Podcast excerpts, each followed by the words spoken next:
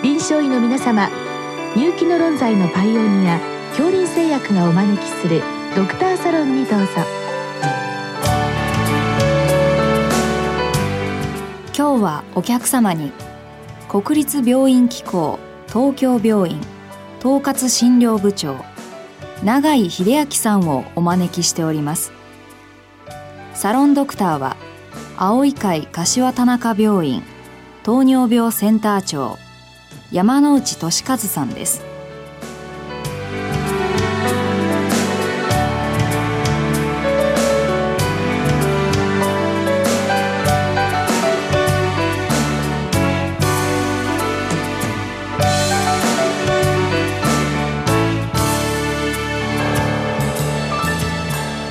永井先生よろしくお願いいたします。よろしくお願いします。えー、今日は三重県松坂市の先生からのご質問です、えー、肺炎球菌ワクチンについてご教示くださいということで、えー、まあニューモバックスそれからプレベナまあ、この2種類の、まあ、言ってみれば内訳ですね。これについてのご質問なんですが。先生、あの、私、えー、このプレベナってあまり知らなかったのが正直なところなんでありますんで、まあ、今日はそのあたりですね、この2種類の、まず違いからお話願いますか？はい。えーと、肺炎球菌性の肺炎っていうのが一番あの肺炎の中で多くて一番たちが悪いのでそれに対してのワクチンが作られていてえー、でニューモバックスが日本に最初に導入されたんですが、うん、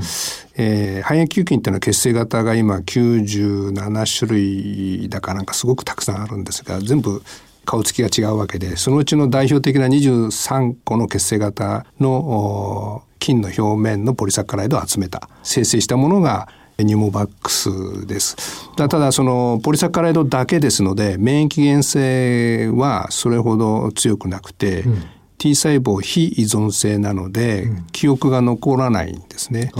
でですから打つと5年ぐらいで抗体価がオプソニン活性とか下がってくるので、再接種5年経ったら再接種しましょうという話があります。はい、でもう一つのプレベナーは、えー、13価というふうに数が少ないんですが、はい、そのポリサッカライドにタンパクをくっつけてえー、ですから結合型ワクチンという名前くっついてます。その結合させることによって免疫原性が高まって、えー、記憶も残る免疫の記憶を残る T 細胞依存性って言ってるんですけども免疫の記憶が残るわけですね。うん。えーまあ、ですからその免疫を高める力は、えー、ニューモバックスとプレベナーを比べるとプレベナーのがちょっと強いだろうというふうに考えられています。その2種類があるんですね。はい、ただまああの私どもにとってですねまあポピュラーなものニューモバックスになってしまう、まあ、一つの原因はあの通常高費助性ですね、はい、これがかなり大きいかなということがあるんですけれどもプレベナーは今のところに任意ということでよろしいですね。はい、おっしゃる通りですね。これの理由は何かあるんでしょうか？はい、えっと、ニューモバックスは1988年に承認されて、ものすごくあの古いっていうか前からあるワクチンで、うん、日本人のデータが結構たくさん揃っていて、まあ、その有効性もしかり、うん、えー、あと医療経済的な効果もしかりそういうことが分かっているんですね。うん、えー、ですからそういうことで、えー、定期接種にしましょうということで2014年の10月になったわけですが、うん、プレベナーの方は、えー、日本での成人に打って良いというふうになったのが2014年の6月なんですね。でデータが全然揃わないわけです。えー、昔からじゃないんで、データが揃わないんで2014年の10月に、えー、ニモバックスが定期接種になったけれどもその6月にプレベナーが成人に、えー、打ってもいいとなってもまだ数か月しかないんで、うん、全然そのデータとしては定期接種になるようなデータ揃わないんですね。その後もあのいろいろデータ集めてますけどまだ十分ではないということで定期接種の組み入れにはなってないです。はいまあ、基本的にはコーヒー投入するわけですからそこのあたりはきちっと知っておかなければならないということですね。はいはい、そうですね、はい、ただし、まあ、実際の実臨床の現場ではプレベナーが先行して投与されることはあり得るわけですね。ありえますね。うん、えー、それはもうアメリカがあのプレベナーを打ってその後ニューバックスを打ちましょうという推奨を先に出してまして、うんえーまあ、ただあのアメリカが積極的にそれを言ってますけど結構他の先進国はそれには従ってなくて、はあ、やはり23価が医療経済的にも有効性でも、うん定期接種というには国が推奨するワクチンとしてはいいでしょうという形で、そのまんまなんですね。うん、で日本でもその13あプレベナーとニューモバックス連続接種っていう推奨をアメリカが出した時に、うん、学会でも検討してそうするかどうかっていう検討をしました。うん、でもやはりその連続接種による有効性ですね、うん、実際に臨床的に有効なのかというデータがまずないということと、うん、日本人のそういった連続接種における安全性も十分でないということで、まあ、あの承認されてるワクチンですので使っちゃいけないにはならないんですが、はい、あの学会としてその連続接種を推奨するというふうには至らなかったですね。はい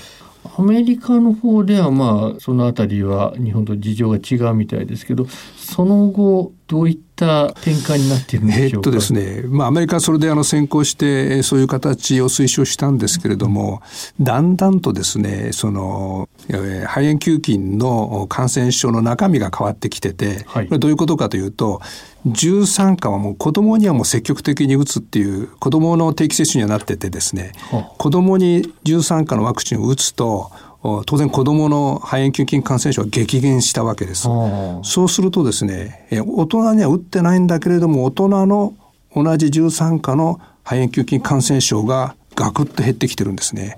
つまり子供から大人に移ってる部分を子供にワクチンを打って抑えることによって大人まで有効だった、間接効果って言ってるんですけども、そういう形が起こってきたもんですから、そのワクチンでカバーする肺炎球菌感染症が減ってきてる。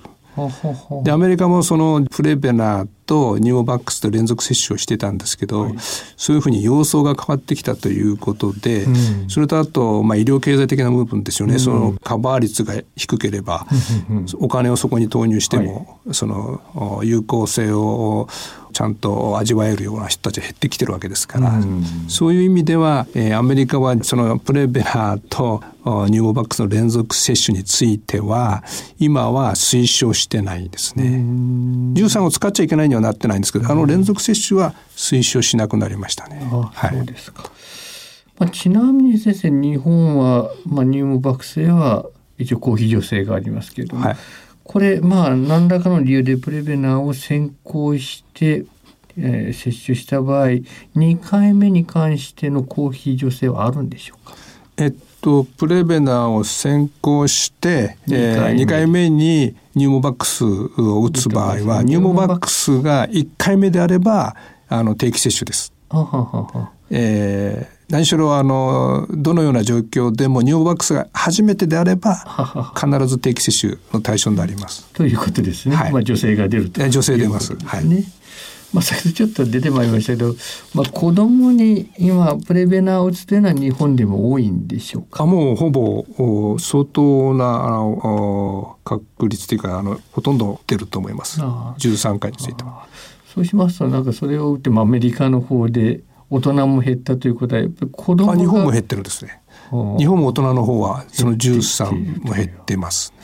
子供は大人に移していたというふうに単純に考えてよろしいんでしょうか？あの結構あの鼻腔とかにですね子供がこうリザーバー的に肺炎球菌を持ってるってことは分かってますので、はあ、えー、まあ子供のその病気が減れば大人も減るっていうことは理解できますね。はいこのご質問にはですね、ニューモバックスは、えー、6ヶ月後打つですか、はい、プレベナーは1年以上経過して打つと。まあ、こういったあの、えー、打つ期間に少し差があるといったところが、えー、ご質問にあるわけですけれども、はい、このあたりの理由というのは決定の経緯というのはどういったものなんでしょうはい、まずそのプレベナー打ってニューモバックスを打つ連続接種を打つ理由っていうのはプレベナーの記憶打ったことによって記憶が残っているところに、えー、ニューモバックスを打つとその13価が含んでる血清型についてはあの抗体がガッと増えてですね、はい、ブースター効果が得られるし、はい、えー、13価に含まれない23価の部分の他の血清型に対する抗体も得られるということで1323を打ちましょうということになりました。うん、でその時にいつ打ったらいいだろうかっていうトライアルがいっぱいあって、うん、えー、何ヶ月空けたらいいかっていうのは一つは安全性ですよね、えー、副反応が起こらないかということと、もう一つはちゃんと免疫原性が得られるか、抗体上がるかということを含めてみたらば一番いいのがこの期間だろうっていうのがあるわけですね。でその逆もそうで23打った後に13打つのも同様に、えー、ただ23の後13打ったらばまた13の後に23を打つっていうことが一つ推奨されてます。そのいわゆるそのブースターかけるという意味で。でまあそれもですねやはりあのその期間っていうのはそれぞれの組み合わせで、えー、安全性と免疫原性両方見たらば、うん、この期間が一番良かったということで、うん、えー、このご指摘のような期間が指摘されてるってわけですよね。はい。まああとはやはりコストですか？これ結構高いですね。高いですね。でまああのこの辺りも今後いろんな検討がなされていくかと思うんですけど最後なんですこれ65歳からということで、はい、なんかまあ 私はもうこれ対象になっちゃうんですけどえー、まだちょっと早い まだだなっていう気もしてですね、まあ、70歳からでもいいような気もするんですけどこの辺りいかがなんでしょう？まああの今の65歳以上の方皆さんお元気ですからそうおっしゃる方多いんですけれども、えー、肺炎で亡くなる人のグラフで見ますと65歳から一気に肺炎で亡くなる人の数が増えてるんですね。はあ、で65歳からの死亡者が多いもんですからまああのお元気でしょうけれどもとりあえず打った方がいいというふうには考えてます。野先生今日はありがとうございました。ありがとうございます。